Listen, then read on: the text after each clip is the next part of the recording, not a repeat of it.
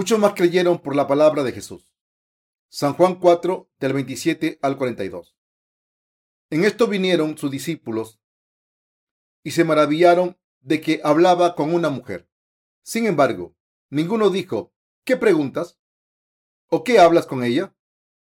Entonces la mujer dejó su cántaro y fue a la ciudad y dijo a los hombres, venid, ve a un hombre que me ha dicho todo cuanto he hecho. ¿No será este el Cristo? Entonces salieron de la ciudad y vinieron a él. Entre tanto los discípulos le rogaban diciendo, Rabí, come. Él les dijo, yo tengo una comida que comer que vosotros no sabéis. Entonces los discípulos decían unos a otros, ¿le habrá traído alguien de comer? Jesús les dijo, mi comida es que haga la voluntad del que me envió y que acabe su obra. ¿No decís vosotros, aún falta cuatro meses para que llegue la ciega? He aquí, os digo, alzad vuestros ojos y mirad los campos, porque ya están blancos para la ciega. Y el que ciega recibe salario y recoge fruto para vida eterna, para que el que siembra goce juntamente con el que ciega.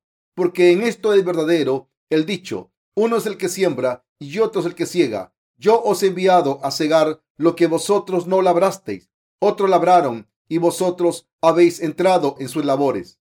Y muchos de los samaritanos de aquella ciudad creyeron en él por la palabra de la mujer que daba testimonio diciendo, me dijo todo lo que he hecho. Entonces vinieron los samaritanos a él y le rogaron que se quedase con ellos y se quedó allí dos días.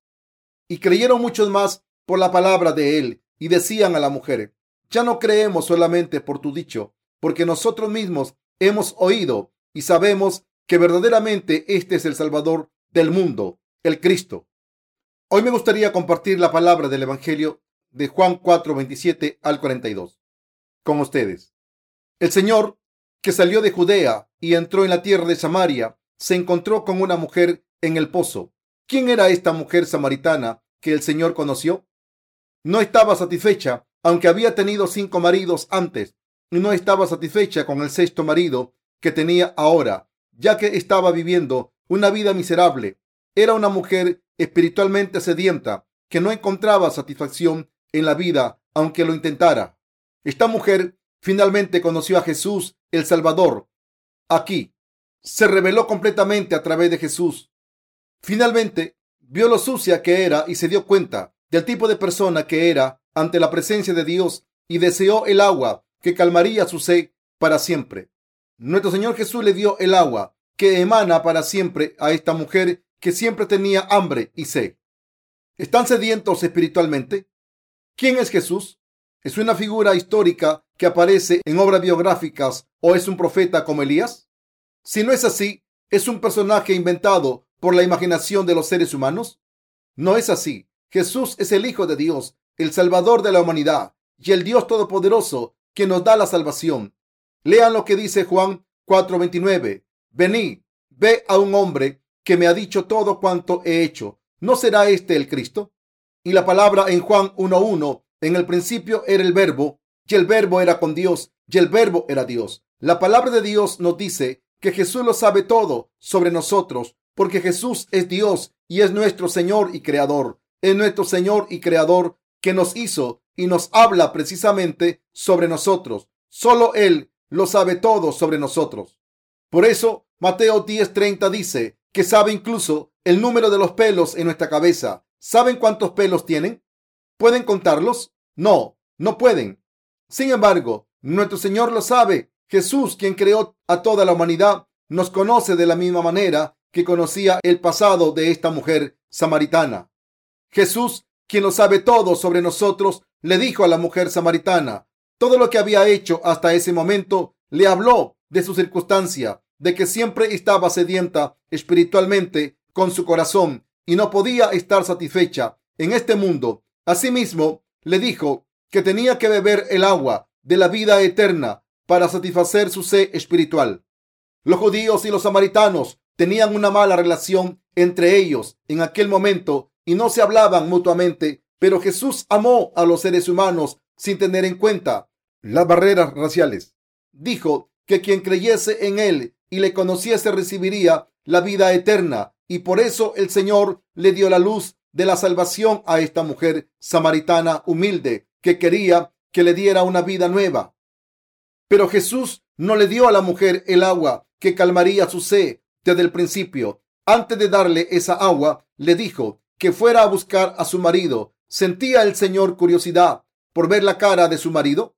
No, le dijo esto para que la mujer samaritana se diese cuenta de quién era, pero la mujer le dijo que no tenía marido y evitó darle una respuesta más completa. Era vergonzoso para ella decir con sus propios labios a un extranjero que había tenido muchos maridos, ya que no conocía a Jesús en ese momento. Pero Jesús no le dejó estar y le habló francamente sobre su pasado. Bien has dicho, no tengo marido, porque cinco maridos has tenido y el que ahora tienes no es tu marido. Esto ha dicho con verdad. Después de escuchar esto, la mujer se dio cuenta finalmente de que Jesús no era una persona corriente. Por tanto, antes de que el Señor le diese el pan de vida y el agua de la vida eterna a la mujer, el Señor le recordó a la mujer, eres pecadora.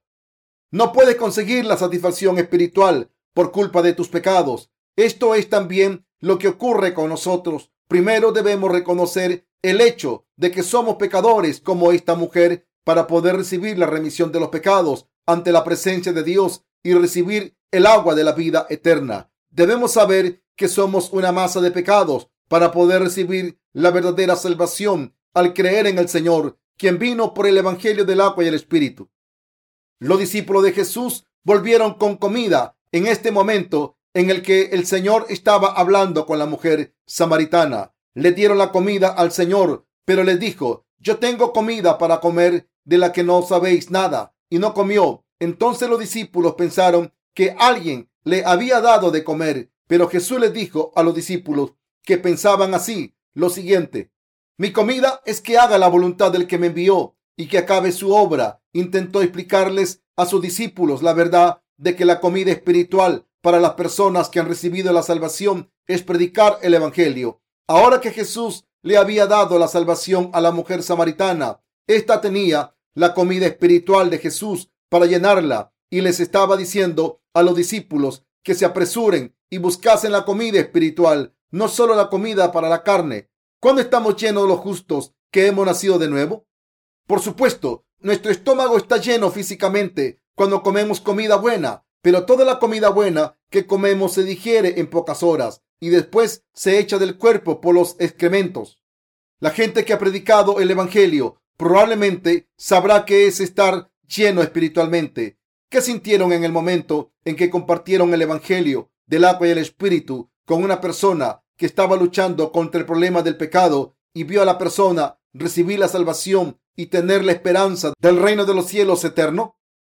Es cierto, como el Señor nos dijo aquí, la satisfacción que viene de predicar el Evangelio del agua y el Espíritu que se nos ha confiado nos da un gozo y una satisfacción mayor que la satisfacción que sentimos cuando comemos comida para nuestros cuerpos.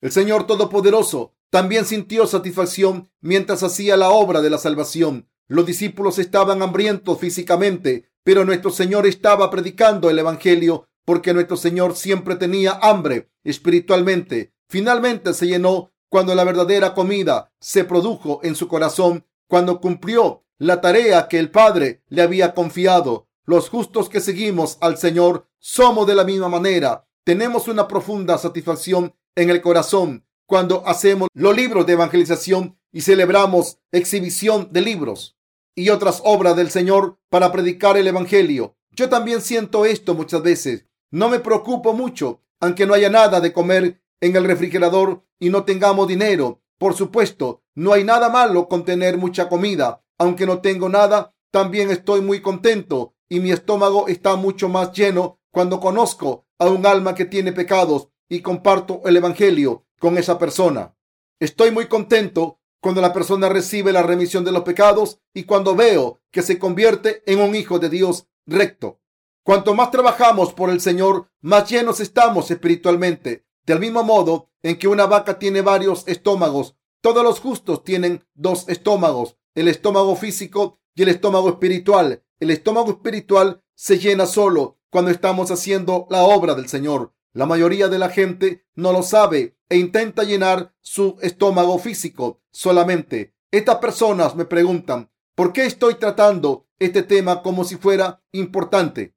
Pero la verdad es que estoy muy hambriento espiritualmente. Por tanto, quiero establecer la iglesia de Dios en China y compartir el Evangelio del Señor allí. Dicen que las puertas de Corea del Norte se abrirán el año que viene. Mi plan es imprimir muchos libros para compartir el Evangelio con ellos. Entonces, quiero distribuirlos a nuestra gente de Corea del Norte, la gente que encuentra nuestro Evangelio, ora en su dialecto regional. Padre nuestro celestial, gracias. Sería bueno escuchar estas oraciones en Corea del Norte. Estoy lleno espiritualmente solo con pensarlo. Tengo muchas ganas de que llegue ese día.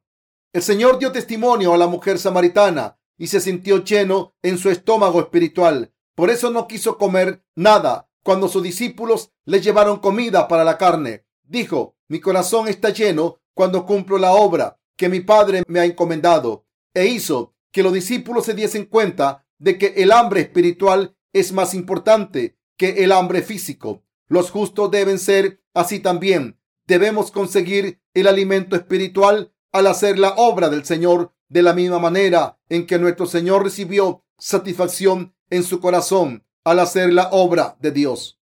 Dios nos dio el Espíritu Santo cuando recibimos la salvación de los pecados. Este Espíritu Santo siente satisfacción y plenitud solo cuando comemos comida espiritual. Esto significa que estamos muy contentos y satisfechos cuando hacemos la obra de Dios y le servimos con lealtad. Esta es la comida espiritual que la gente del mundo no puede entender. La gente del mundo está satisfecha cuando come pan para la carne, pero nosotros los justos estamos llenos y satisfechos. Solo cuando hacemos la obra espiritual, esto se debe a que el Señor de la salvación está en nuestros corazones. El Señor que está en nuestros corazones está contento y satisfecho cuando hacemos la obra del Señor, porque el Señor que vivió en este mundo durante 33 años, ahora vive en nuestros corazones como el Espíritu Santo y porque el Señor se manifiesta en nuestros corazones cuando recibimos la remisión de los pecados. ¿Son ricos espiritualmente? Por otro lado, ¿cómo es la gente del mundo que no hace la obra del Señor?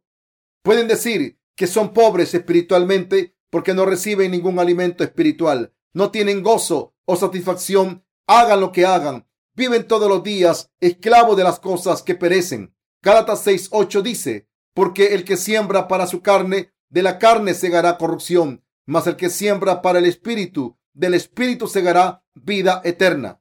La gente que no hace la obra del Señor y solo busca la comida para el cuerpo, solo recogerá la corrupción de su carne. Gálatas 6:8. Pero la gente que hace la obra del Señor por el Espíritu Santo es diferente. Recibe alma nacida de nuevo que no morirán como fruto.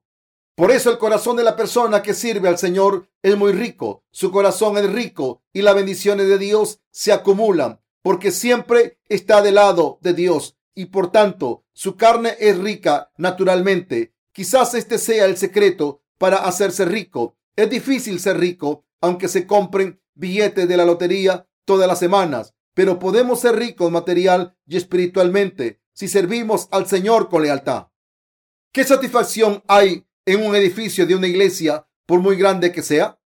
Los edificios enormes y magnificentes no pueden darnos satisfacción si en ellos no se predica el Evangelio del agua y el Espíritu a las almas perdidas y no se comparte el pan del corazón con la gente. Es más bendito y gratificante que una sola alma crea en el Evangelio del agua y el Espíritu y reciba la remisión de los pecados que construir cien edificios de iglesias enormes. Cuando la gente consigue la salvación a través de la predicación del Evangelio, el Espíritu Santo dentro de nuestros corazones está contento porque la voluntad del Señor se ha cumplido. La remisión de los pecados de un alma es algo por lo que regocijarse. No solo nosotros, sino también en el cielo. Las escrituras dicen, y volviendo en sí, dijo, ¿cuántos jornaleros en casa de mi Padre tienen abundancia de pan y yo aquí perezco de hambre? Lucas 15, la salvación de un pecador de los pecados es más deseada en el cielo, aunque queden 99 personas justas por su cuenta. Esta es la voluntad del Señor, la esperanza y lo que agrada más al Espíritu Santo que está en nuestros corazones. Asimismo, la razón por la que nuestros corazones están tan frustrados y heridos y llenos de compasión cuando vemos a la gente que se levanta contra el Evangelio, es porque esta es la obra que nuestro Señor no quiere. Hechos de los Apóstoles 2, del 38 al 39. Pedro les dijo, arrepentíos y bautícese cada uno de vosotros en el nombre de Jesucristo para perdón de los pecados y recibiréis el don del Espíritu Santo, porque para vosotros es la promesa y para vuestros hijos y para todos los que están lejos, para cuantos el Señor nuestro Dios llamare. Esto significa que el Espíritu Santo vive en el corazón como un don cuando entendemos y creemos que Jesucristo tomó todos nuestros pecados sobre sí mismo al ser bautizado. ¿Cómo vivirá esta gente que ha recibido el Espíritu Santo en sus corazones? Serán felices por el Espíritu Santo, vivirán con bendiciones y felicidad. Aceptan ahora que todos sus pecados fueron transferidos a Jesucristo cuando vino al mundo y fue bautizado. Los que creen en esto han recibido el Espíritu Santo. Nuestro Señor tomó todos nuestros pecados al ser bautizado en el río Jordán y sufrió el juicio por los pecados en la cruz. Hemos recibido la perfecta remisión de los pecados al creer en esto. Hemos recibido la remisión de los pecados porque nuestros pecados han sido transferidos al Señor y ya muerto por nosotros, ya que fue juzgado en nuestro lugar. Crean en esto. Recibirán al Espíritu Santo como don del Señor en el momento en que crean en la remisión de los pecados. El Espíritu Santo no se manifiesta a sí mismo solo porque digamos en alto, Señor, Espíritu Santo. Como algunas personas creen, el Espíritu Santo es el Espíritu Divino. El Espíritu de Dios es el Espíritu de Jesucristo. Dios Padre, Jesús y el Espíritu Santo son el mismo Dios. El Espíritu Santo no va y viene cuando le saludamos. El Espíritu Santo es el ser valioso que vive en los corazones de los que creen en el Señor. Les ha salvado completamente del problema del pecado a través del Evangelio del agua y el Espíritu. Los corazones de los que han recibido la remisión de los pecados al creer en la verdad. El Señor pone el sello del Espíritu Santo en los corazones de la gente que ha recibido la remisión de los pecados. El Espíritu Santo puede entrar en esos corazones perfectamente y morar en ellos porque no hay pecados. El Espíritu Santo puede vivir en esos corazones sin traumatizarse porque no hay pecados. Sin embargo, el Espíritu Santo no puede ir a los corazones de la gente que todavía tiene pecados en sus corazones. La gente que cree en Jesús falsamente no entiende que el Espíritu Santo entra y sale de sus corazones. Sin embargo, no es así. El Espíritu Santo no puede morar en los corazones cuando hay pecado y es imposible que el Espíritu Santo entre en esos corazones. El Espíritu Santo no entra en ustedes cuando le piden que lo haga y, no sale cuando le dicen que salga. El Espíritu Santo no es nuestro siervo. El Espíritu Santo es el don que el Señor nos da junto con la vida eterna a las personas que han recibido la remisión de los pecados al creer en el Evangelio del agua y el Espíritu. El Espíritu Santo es el don de Dios. El Espíritu Santo viene como el don de Dios en la gente que ha recibido la remisión de los pecados. Por tanto, debemos recibir la remisión de los pecados perfectamente al creer en el Evangelio del agua y el Espíritu. El Espíritu Santo puede vivir en nosotros solamente si creemos en el hecho de que nuestro Señor ha borrado todos nuestros pecados. Es una gran gracia y bendición recibir la remisión de los pecados porque hemos recibido el don valioso del Señor las escrituras dicen que no hay condena para los que tienen el Espíritu de Cristo y sí hay condena para los que no tienen el Espíritu de Cristo. Sin embargo, hay muchas personas que creen en el Señor sin haber recibido el Espíritu Santo en sus corazones. Hay muchos cristianos que son falsos y muchos que creen de manera incorrecta. Dicen que hablan en lenguas y murmuran palabras que no se pueden entender. Sin embargo, el Espíritu Santo nunca hace estas cosas. El Espíritu Santo no es un ser que diga palabras que no puede entender. Nuestro Señor vino a este mundo y borró los pecados de todas las almas y le dio el don del Espíritu Santo a sus corazones. El Señor quiere que prediquemos esta verdad al mundo de la misma manera en que Él dijo esta verdad personalmente a la mujer samaritana, porque es el verdadero pan de vida. Nosotros debemos llenar nuestras almas con el alimento espiritual que el Señor nos ha dado al compartir el Evangelio del agua y el Espíritu por todo el mundo, en vez de buscar alimento material. Miremos el pasaje de la escritura de nuevo. Juan 4, 35 al 38 dice, ¿no decís vosotros, aún faltan cuatro meses para que llegue la siega? He aquí os digo, alzad vuestros ojos y mirad los campos, porque ya están blancos para la siega, y el que ciega recibe salario y recoge fruto para vida eterna, para que el que siembra goce juntamente con el que ciega, porque en esto es verdadero el dicho, uno es el que siembra y otro es el que ciega. Yo os he enviado a cegar lo que vosotros no labrasteis, otros labraron y vosotros habéis entrado en sus labores. El Señor dijo esto acerca de la gente que predica el Evangelio. Miramos su significado con más detalle. Hay un campo grande en el que se han plantado cosechas. La gente pensaba que por lo menos habría cuatro meses más antes de la cosecha, pero cuando abrieron los ojos y vieron el campo, se dieron cuenta que el tiempo de la cosecha ya había llegado. ¿Qué significa esto? Cuando predicamos el Evangelio, a veces escogemos un día para predicarlo y salvar a un alma según nuestros propios cálculos en vez de preguntarle a Dios primero. Juzgamos por nosotros mismos y decimos, esta persona no está lista todavía. Creo que necesito esperar un poco más. A pesar de que esa persona está lista para ser cosechada, el pago de la cosecha ya se ha realizado y solo tienen que recogerla. Pero pensaron desde su perspectiva carnal y decidieron que quedaba más tiempo. Por eso no pudieron recoger la cosecha. Dios ha planeado la salvación de la humanidad en el Evangelio del agua y el Espíritu. Puso el plan en marcha a través de Jesucristo y el Espíritu Santo lo garantizó. Dios prometió esta salvación al escribirla en todas las escrituras. Sin embargo, no hicimos nada. Los siervos de Dios que vivieron en generaciones pasadas intentaron proteger la Biblia, que es la palabra de Dios, durante los 1600 años en los que las escrituras fueron escritas. Hubo muchos que intentaron destruirlas e incluso hubo un rey en Israel que quemó la palabra de Dios, pero los siervos de Dios escucharon la voz de Dios y la escribieron de nuevo y se la dieron a los israelitas. Trabajaron muy duro para proteger la palabra de Dios. Los que vivimos en este mundo ahora no hemos hecho mucho comparado con eso. Hemos recibido la salvación por nada. Ahora es la hora de hacer algo por el Señor.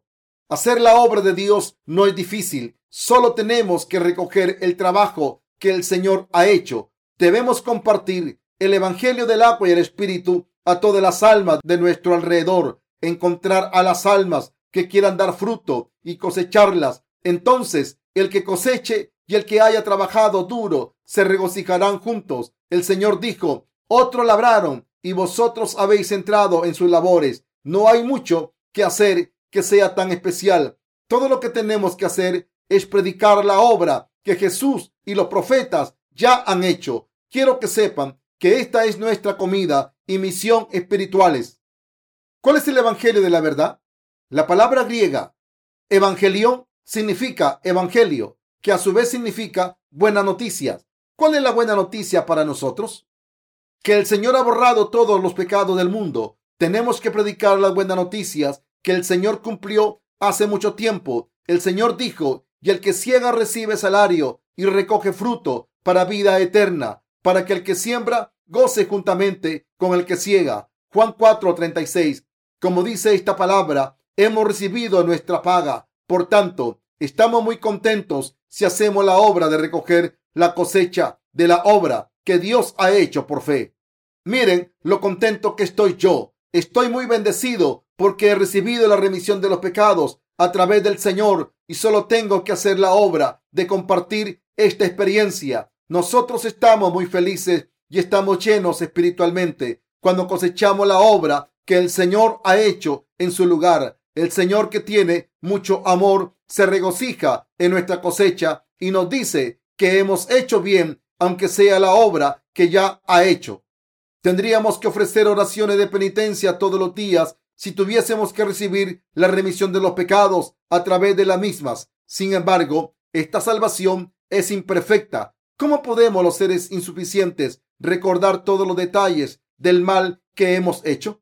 Seguramente hay muchos más pecados que hemos olvidado. Además, tendríamos que ir al infierno por habernos olvidado de esos pecados y no podernos haber arrepentido de ellos. Qué cosa más terrible e imperfecta. Sin embargo, Dios no nos salvó de esa manera. Leamos la palabra de Juan 4:39 al 42. Muchos de los samaritanos de aquella ciudad creyeron en él por la palabra de la mujer que daba testimonio diciendo, me dijo todo lo que he hecho. Entonces vinieron los samaritanos a él y le rogaron que se quedase con ellos y se quedó allí dos días. Y creyeron mucho más por la palabra de él y decían a la mujer, ya no creemos solamente por tu dicho, porque nosotros mismos hemos oído y sabemos que verdaderamente este es el Salvador del mundo, el Cristo. Debemos entender la palabra importante que nos está diciendo el Señor aquí. El Señor dice que la mujer samaritana que recibió la salvación del Señor dejó la tinaja de agua y fue a su aldea. Le dijo a todo el mundo, mira, hay una persona que me ha dicho todo sobre mí misma. Es el Salvador. Vení a verle. Reunió a la gente de esta manera y se la llevó al Señor. Entonces el Señor les habló personalmente y muchos creyeron su palabra y recibieron la remisión de los pecados. La mujer samaritana hizo la obra de reunir a la gente y llevarla ante la presencia del Señor y esos samaritanos recibieron la salvación a través de la palabra que el Señor les habló personalmente. Sé que esto es lo que debemos hacer también. Debemos traer a las almas que no han recibido la salvación ante la presencia del Señor. Debemos hacer que escuchen su palabra. Muchas personas recibirán la salvación a través de la palabra del Señor si hacen esto. No podemos salvar a las almas por mucho que hablemos y por muy convincentes que seamos. Nunca podríamos predicar el Evangelio correctamente con nuestra propia sabiduría carnal. Otras almas reciben la verdadera remisión de los pecados y la salvación a través de la palabra cuando hablamos solo con la palabra escrita. Miremos el versículo 42. Dice, y decían a la mujer, ya no creemos solamente por tu dicho, porque nosotros mismos hemos oído y sabemos que verdaderamente este es el Salvador del mundo, el Cristo. La mujer samaritana se dio cuenta de que el Señor era el Salvador de este mundo al escuchar la palabra de nuestro Señor personalmente. Podemos predicar el Evangelio hablando bien o a través de la reputación de una denominación cuando predicamos el Evangelio del Señor. No, no podemos. Es posible solo a través de la palabra del Señor que vino por el Evangelio del agua y el Espíritu. Primero debemos desarrollar buenas relaciones humanas y entonces podremos compartir el Evangelio del agua y el Espíritu con la palabra de Dios. Entonces podremos decir, mira, la palabra dice que Él cargó con todos los pecados del mundo. Mira, ¿acaso no dice que es justo que toda la justicia se cumpliese en el río Jordán? ¿Acaso toda la justicia no se refiere a borrar todos los pecados? Recibimos todos los pecados en nuestros corazones cuando escuchamos con fe la palabra de Dios que vino por el Evangelio del agua y el Espíritu. Los pecados desaparecen. ¿Por qué? Porque el Evangelio del agua y el Espíritu es la palabra de Dios que tiene ese poder. Por tanto, debemos hacer la obra de compartir la palabra de Dios por fe. No estamos borrando sus pecados ahora, solo estamos predicando la palabra del Evangelio del agua y el Espíritu, a través de la que el Señor borró todos los pecados del mundo hace mucho tiempo. El poder del espíritu malvado sale de la gente cuando escucha la palabra sobre el Evangelio del agua y el Espíritu. Reconoce claramente la mente que está confusa. La palabra con poder otorga orden espiritual. Estoy diciendo que nos hace entender la verdad real de la salvación y su justicia. Por tanto, debemos predicar siempre con la palabra de Dios cuando predicamos el Evangelio del agua y el Espíritu a la gente. Solo entonces la gente podrá recibir la remisión de los pecados y convertirse en obrero de la justicia cuando predicamos el Evangelio del agua y el Espíritu. ¿Cómo llegamos a creer en la justicia de Dios? ¿Creímos en ella a través de la doctrina del cristianismo? ¿Creímos en ella a través de la palabra del Señor del Evangelio del agua y el Espíritu que está en la Biblia? Esta es la palabra de verdad que nunca cambia. La gente que predica y cree en la palabra de Dios es la misma que hace mucho tiempo recibió la remisión de los pecados. La gente no puede recibir la verdadera remisión de los pecados en sus corazones a través de las doctrinas del cristianismo que predominan hoy en día. Es imposible convertirse en una persona nacida de nuevo a través de la fe que cree en lo que le dicta el corazón. Podemos recibir la remisión de los pecados solo al creer en la palabra de Dios que vino por el Evangelio del agua y el Espíritu. Y podemos compartir la remisión de los pecados a los demás solo cuando compartimos el Evangelio con la palabra. Debemos conocer el método de predicar el Evangelio claramente. ¿Sienten la presión de predicar porque no saben hablar bien? Ya hablen bien o no es de poca importancia. El que las almas reciban la remisión de los pecados o no depende de lo bien que se conozca la palabra del Señor y lo mucho que se crea en ella y lo correctamente que se dé testimonio de la palabra. Lo más importante en la predicación es entender la palabra correctamente y creer en ella correctamente. Se decide en ese momento. Hoy estamos aprendiendo el método de dar testimonio y que es la verdadera satisfacción en nuestros corazones. A través del Evangelio de Juan 4 hay satisfacción cuando hacemos la obra del Señor y le servimos con el corazón. Podemos dar testimonio de la bendición de la remisión de los pecados a otras almas cuando damos testimonio con la palabra escrita, no con nuestras propias palabras. Debemos ser este tipo de gente. Deben deshacerse de la idea de que no pueden compartir el Evangelio bien porque hace poco tiempo nacieron de nuevo. Cuando comparten la palabra que les dio la remisión de los pecados, tal y como es, la persona que le escuche también recibirá la remisión de los pecados naturalmente. Cuando una persona les ataque y no tengan una respuesta, entonces deben ir a la iglesia de Dios de nuevo y ya aprender. Entonces llegará el momento en que podrán compartir la palabra de Dios perfectamente y la persona que oiga su testimonio recibirá la remisión de los pecados como nosotros. Sin embargo, no podemos compartir la remisión de los pecados si no entendemos la palabra correctamente. Algunas personas piensan que los pecados del mundo de los que se habla en la palabra, he aquí el Cordero de Dios que quita el pecado del mundo, son los pecados que hemos cometido hasta ahora. Otras personas dicen que el Señor tomó nuestro pecado original, pero no los pecados personales. Entonces, ¿cuál es la verdad? La verdad es que nuestro Señor tomó nuestros pecados completamente. Ya no somos pecadores. Por tanto, la mayoría de los cristianos son pecadores, por mucho que crean. Si no entienden el verdadero significado del bautismo de Jesús, no pueden evitar ser pecadores, aunque hayan creído durante 100 años. Hay muchas personas extrañas. Algunos dicen que siguen siendo pecadores, aunque han creído desde que estaban en el vientre de sus madres. ¿Qué significa esto? Es la prueba de que no han recibido la remisión de los pecados. Si dicen que son pecadores, habrían recibido la remisión de los pecados y estarían llenos espiritualmente si hubiesen creído correctamente. Por tanto, debemos entender la palabra de Dios correctamente. Habrá un resurgimiento espiritual en las almas de otras personas solo cuando compartamos el Evangelio con el conocimiento correcto de la palabra de Dios. Quiero que recuerden esto. Aleluya.